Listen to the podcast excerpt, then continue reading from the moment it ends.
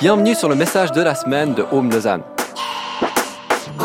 On espère que celui-ci vous encouragera et vous équipera.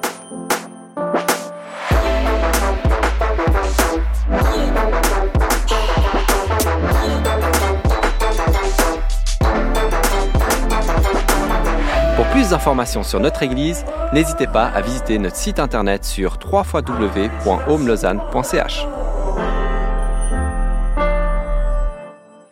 Quand j'étais plus jeune, ma voisine avait un proverbe qui m'avait vraiment marqué et en fait qui m'a accompagné. Il disait la chose suivante. Le mensonge a de courtes pattes. Il peut aller vite, mais ne va jamais très loin. Je ne sais pas si toi aussi tu as eu ce genre de phrases qui t'ont accompagné, ce genre de proverbes, euh, des choses qui t'ont marqué et puis qui t'ont accompagné. Je te pose cette question parce qu'on commence une nouvelle série ce matin. On, on se plonge en fait dans une nouvelle série qui s'intitule simplement Proverbes et on va ensemble aller dans un des livres les plus connus de la Bible, le livre des Proverbes. Alors, le livre des Proverbes, très rapidement, que tu comprennes, il se trouve dans ce qu'on appelle l'Ancien Testament. C'est-à-dire qu'il se trouve, en fait, dans une partie de la Bible qui se situe avant la vie de Jésus, en fait. Et puis, dans l'Ancien Testament, il y, a, plusieurs choses. Et puis, l'Ancien Testament commence avec euh, les livres qu'on appelle les livres de loi, le Pentateuque, euh, la Torah. Ensuite, on a des livres d'histoire, on a des livres prophétiques, là où Dieu révèle son projet pour la suite. Et puis, euh, on a aussi d'autres livres, et notamment une série de livres qu'on appelle les livres de sagesse. Le livre de Proverbes fait partie de cette dernière catégorie. Il fait partie de ces livres de sagesse. Alors maintenant, la plupart d'entre vous, vous avez déjà entendu ou lu un proverbe de la Bible. Ça, c'est quasiment sûr. Je ne sais pas par contre combien ont lu l'entier du livre des proverbes. Qu'est-ce que c'est qu'un proverbe? Un proverbe, c'est une phrase, une maxime qui est brève, c'est quelque chose qui est considéré comme une parole de sagesse. Il y en a en fait partout dans le monde. Et puis bien sûr, comme son nom l'indique, on va trouver plein de proverbes dans ce livre des proverbes dans la Bible. C'est important de savoir, et je vais le dire dès le départ, le livre des proverbes ne marche pas seul, il ne fonctionne pas seul. Je l'ai dit juste avant, mais je veux vraiment souligner ça. Le livre des proverbes, en fait, il fonctionne dans une collection de livres appelés les livres de sagesse. Et il faut, ils sont trois. Il y a Proverbes, mais il y a aussi Job et Ecclésiaste. Et en fait, c'est ces trois livres qui fonctionnent ensemble. Alors, je ne sais pas quelle est ta connaissance biblique, mais laisse-moi te donner une image de ça, vraiment contemporaine, vraiment parlante. C'est un peu comme Star Wars. Euh, Star Wars, il y a eu neuf livres, euh, neuf films Star Wars, pardon, et euh, chaque fois c'était en fait des trilogies il y avait des trilogies qui fonctionnaient ensemble. Tu peux regarder juste un film tout seul, c'est ok. Euh, tu peux avoir du plaisir, tu peux trouver qu'il y a de l'action, tu peux tout ça. Mais en fait, si tu veux comprendre un petit peu ce qui se passe, il faut comprendre, il faut voir la trilogie. Et puis, si tu veux comprendre le grand fil de l'histoire, il faut regarder les trilogies ensemble. La Bible fonctionne un petit peu comme ça, et en particulier avec les livres de Proverbes, vu qu'ils sont trois, j'ai pensé à cette analogie. C'est important de penser et d'avoir ça à l'esprit. Sinon, quand on lit le livre des Proverbes, on risque de penser que, mais il dit pas tout sur la sagesse. Je, ne suis pas d'accord avec l'ensemble de ce qui est dit. Et puis, tu aurais raison, parce qu'il ne fonctionne pas seul. Maintenant, c'est un des livres principaux dans les livres de sagesse. C'est un livre connu, c'est un livre marquant. Et tu verras, il est vraiment, vraiment bon ce qu'on trouve dans les livres de sagesse, en fait, c'est un peu comment fonctionne le monde et comment bien vivre dans le monde. Chacun de ces livres propose en fait une perspective unique sur comment bien vivre dans le monde et comment comprendre le monde, comment faire face à l'imprévu, comment naviguer au final nos quotidiens. Mon cœur avec cette nouvelle série, c'est que tu puisses réaliser que Dieu s'intéresse à l'ensemble de ta vie, mais aussi qu'il y a des choses à dire et des clés à te donner pour chaque partie de ta vie. Ma prière, c'est aussi que chacun d'entre nous, on puisse inviter Dieu davantage dans nos quotidiens, dans nos réalités, qu'on puisse s'approcher de lui. Alors peut-être que tu es tout à fait nouveau, puis si c'est le cas, juste bienvenue, merci d'être là, merci de prendre ce temps, ça nous fait vraiment plaisir de pouvoir passer ce temps connecté avec toi. On se réjouit prochainement de pouvoir aussi te rencontrer, on espère euh, euh, en chair et en os, en vrai, on espère pouvoir te dire bonjour, te prendre dans les bras. En attendant, bienvenue dans ce monde-là, euh, bienvenue à Home. Et il faut que tu saches que cette idée de faire des séries, c'est quelque chose qu'on a vraiment l'habitude de faire. C'est que on fonctionne en général avec des séries.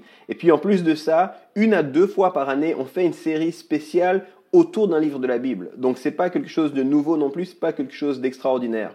Euh, ce qu'on fait quand on fait ça, c'est qu'on se lance un challenge. Puis j'ai envie de vous lancer à tous un challenge. J'ai envie de vous proposer de lire un proverbe par jour.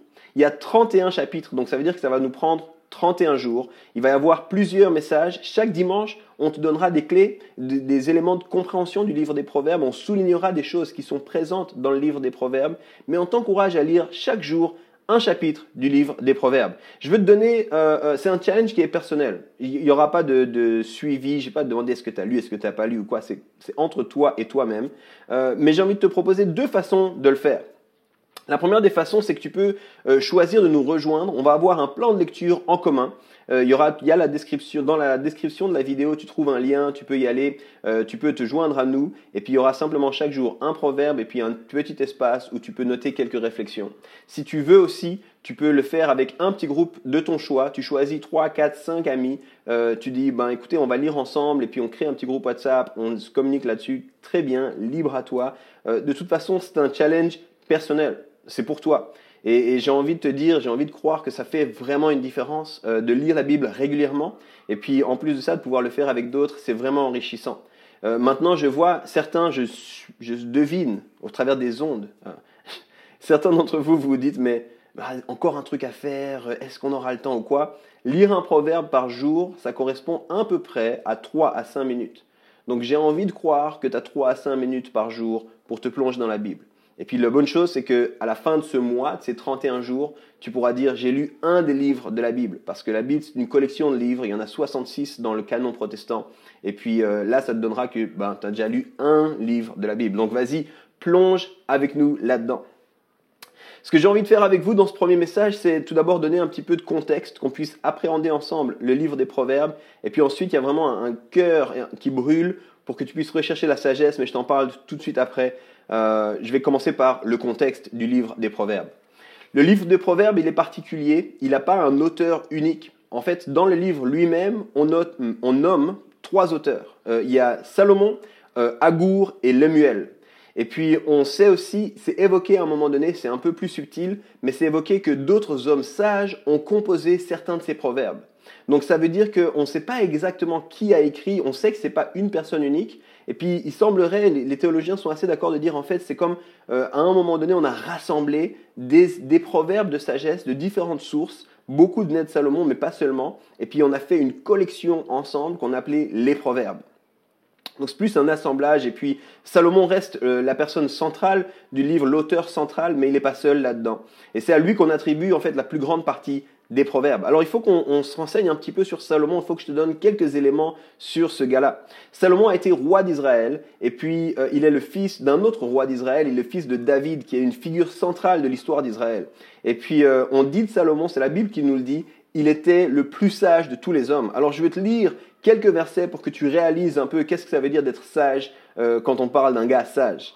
On va lire ces versets dans 1 roi 5, c'est les versets 9 à 14, et ça parle de Salomon. Dieu a donné à Salomon une profonde sagesse et une vive intelligence. Les choses auxquelles il s'intéresse sont aussi nombreuses que les grains de sable au bord de la mer.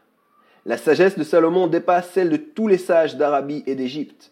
C'est le plus sage de tous les hommes. Il dépasse en sagesse Ethan, l'Ezraïte, ainsi qu'Eman, Kalkol et Darda, les trois fils de Maol. Si tu connais pas ces gars, moi non plus, c'est pas grave. Peut-être c'était sage, Salomon était plus sage qu'eux. Sa sagesse est si grande que son nom est connu dans tous les pays voisins. Je continue au verset 12. Il compose 3000 proverbes et plus de 1000 chants de sagesse.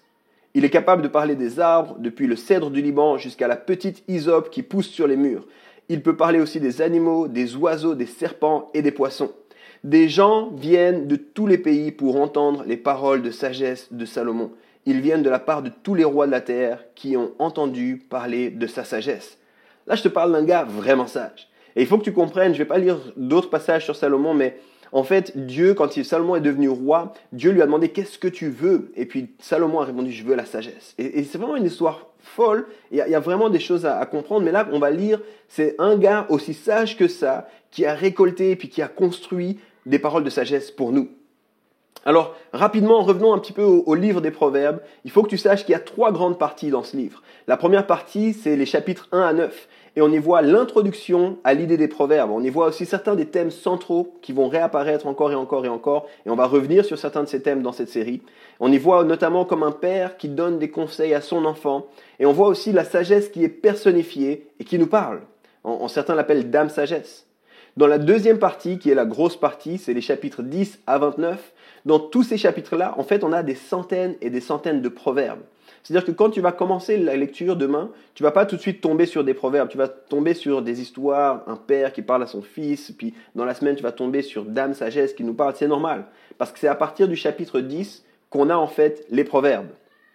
Et tu verras que ces centaines de proverbes touchent à peu près à tous les aspects de la vie. J'avais envie de te donner quelques exemples, alors j'en cite quelques-uns que tu vas retrouver dans ta lecture. Tout d'abord, les proverbes vont parler notamment de la justice. Et c'est un proverbe ici que je te lis. C'est une joie pour le juste de pratiquer la justice, mais la ruine est pour ceux qui font le mal. Les proverbes, nous parlent aussi de l'importance de la parole ou des mots. Écoute ça. Les paroles peuvent donner la vie ou la mort. Celui qui aime doit pas, celui, celui qui aime parler doit en accepter les conséquences. On parle du travail. Ceux qui cultivent leur champ ont beaucoup à manger mais ceux qui courent après des choses inutiles manquent de bon sens. On parle aussi du mariage. Tu peux hériter d'une maison et des biens de tes parents, mais une femme intelligente est un don du Seigneur. Et là, les maris marquent Amen, les fiancés disent Oui Seigneur, merci pour ma femme intelligente. On va parler dans les proverbes aussi des amitiés. Des camarades nombreux peuvent faire le malheur de quelqu'un, mais un ami vrai est plus fidèle qu'un frère. C'est des belles phrases, n'est-ce pas? On va aussi parler de la parenté. Donne à un enfant de bonnes habitudes dès ses premières années, il les gardera même dans sa vieillesse. Donc tu vois, dans les proverbes, on parle de plein, plein, plein de choses, puis c'est des phrases vraiment courtes, des phrases que tu vas sans doute te rappeler, comme le proverbe que j'ai dit de ma voisine plus jeune, euh, qui me disait quand j'étais plus jeune. Après, il y a aussi des proverbes qui sont juste bizarres ou marrants. Il y en a un que j'ai envie de, souligner pour toi, c'est un proverbe que je trouve marrant. Si tu salues ton voisin en criant tôt le matin, c'est comme si tu l'insultais.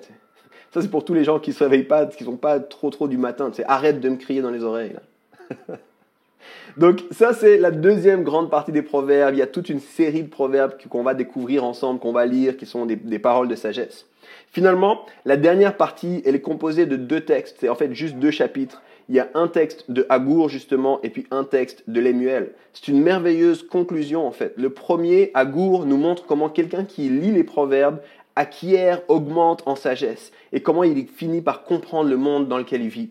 Et puis le tout dernier de Lemuel, c'est un rappel de ce qu'il a appris de sa mère au niveau de la sagesse. Et puis il finit de façon assez surprenante où il nous parle de qu'est-ce que c'est que d'être une femme vertueuse. Très très intéressant. Maintenant j'aimerais ouvrir cette série et j'aimerais te donner l'envie de rechercher la sagesse. Tu peux le demander aux gens qui sont proches de moi, et plusieurs de mes proches, c'est vraiment une prière régulière. Des fois, les gens me disent comment on peut prier pour toi? Je dis prie que j'augmente en sagesse. Je crois que c'est essentiel qu'on recherche la sagesse. D'ailleurs, c'est le titre de mon message ce matin. Rechercher la sagesse. J'aimerais ouvrir cette série en essayant de susciter dans ton cœur, en un plus grand désir pour la sagesse. Alors, il faut que je te parle un peu de la sagesse, comme le livre des Proverbes va nous la présenter. Une chose que tu dois comprendre et réaliser, c'est que la sagesse, ce n'est pas l'intelligence ou l'intellect. En tout cas, c'est pas seulement ça. La sagesse qu'on va découvrir, c'est une sagesse divine et appliquée. C'est pas seulement savoir, c'est comprendre et pouvoir mettre en pratique. Cette semaine, Jonas me partageait une citation euh, qui provient d'un de ses profs en théologie, Gaëtan Brassard, qui dit la chose suivante. La différence entre la connaissance et la sagesse? La connaissance, c'est de savoir que la tomate est un fruit. La sagesse, c'est de ne pas mettre de tomate dans une salade de fruits. J'espère que tu comprends un peu. la sagesse qu'on va découvrir, n'est pas juste comprendre des choses, c'est pouvoir les appliquer dans notre quotidien. La sagesse en hébreu, elle a un mot, c'est le mot horma.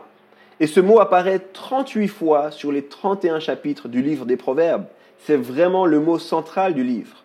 Et ce mot signifie sagesse, mais il signifie aussi habileté, prudence, sagacité, adresse, précision. Je me demandais en préparant le message, mais à quel point est-ce qu'on recherche la sagesse dans nos quotidiens? À quel point est-ce qu'on est à la recherche de Rormar dans notre quotidien? Souvent, on court après la réussite, on court après l'argent, on court après l'amour, on court après l'approbation, on court après les likes. Mais est-ce qu'on court après la sagesse? Je crois qu'on doit découvrir ce que c'est la sagesse selon le cœur de Dieu et comment y accéder. Et, et pour vous motiver à entrer dans cette recherche de la sagesse, à vous plonger avec nous dans le livre des Proverbes sur les 31 jours qui viennent, J'aimerais vous donner trois éléments clés de ce livre. Et puis ensuite, on va déjà s'arrêter pour le message de ce matin. Mon premier élément, La sagesse est présente partout et elle organise le monde. En fait, la sagesse, comment on va la découvrir, c'est un peu comme un principe divin et général de cause à effet. On pourrait dire c'est les règles générales divines. Imagine avec moi un architecte pendant un instant. Il sait comment il a envisagé sa création. Il sait ce qui va bien, il sait ce qui est plus difficile, il sait même ce qui est impossible.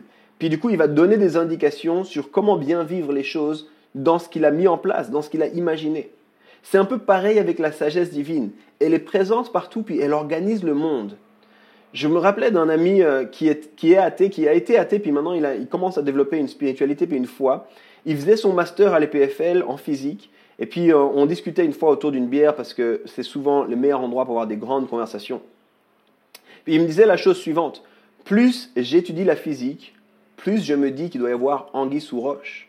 Ça devient de plus en plus difficile d'imaginer que tout ce qu'on vit, tout ça, est simplement le fruit du hasard et qu'il n'y a rien qui explique ce qu'on vit.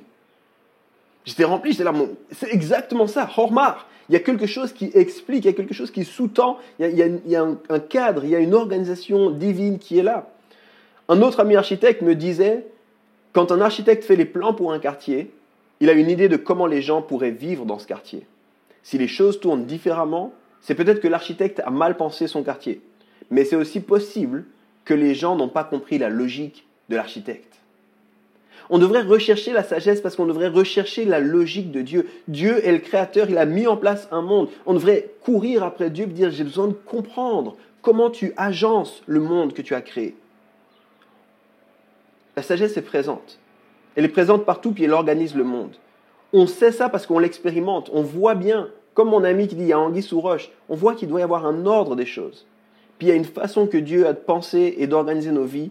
Et, et si on s'y réfère, on a de meilleures chances de vivre la meilleure des vies que Dieu a pour nous. En d'autres termes, si on suit cette sagesse, on sera épanoui.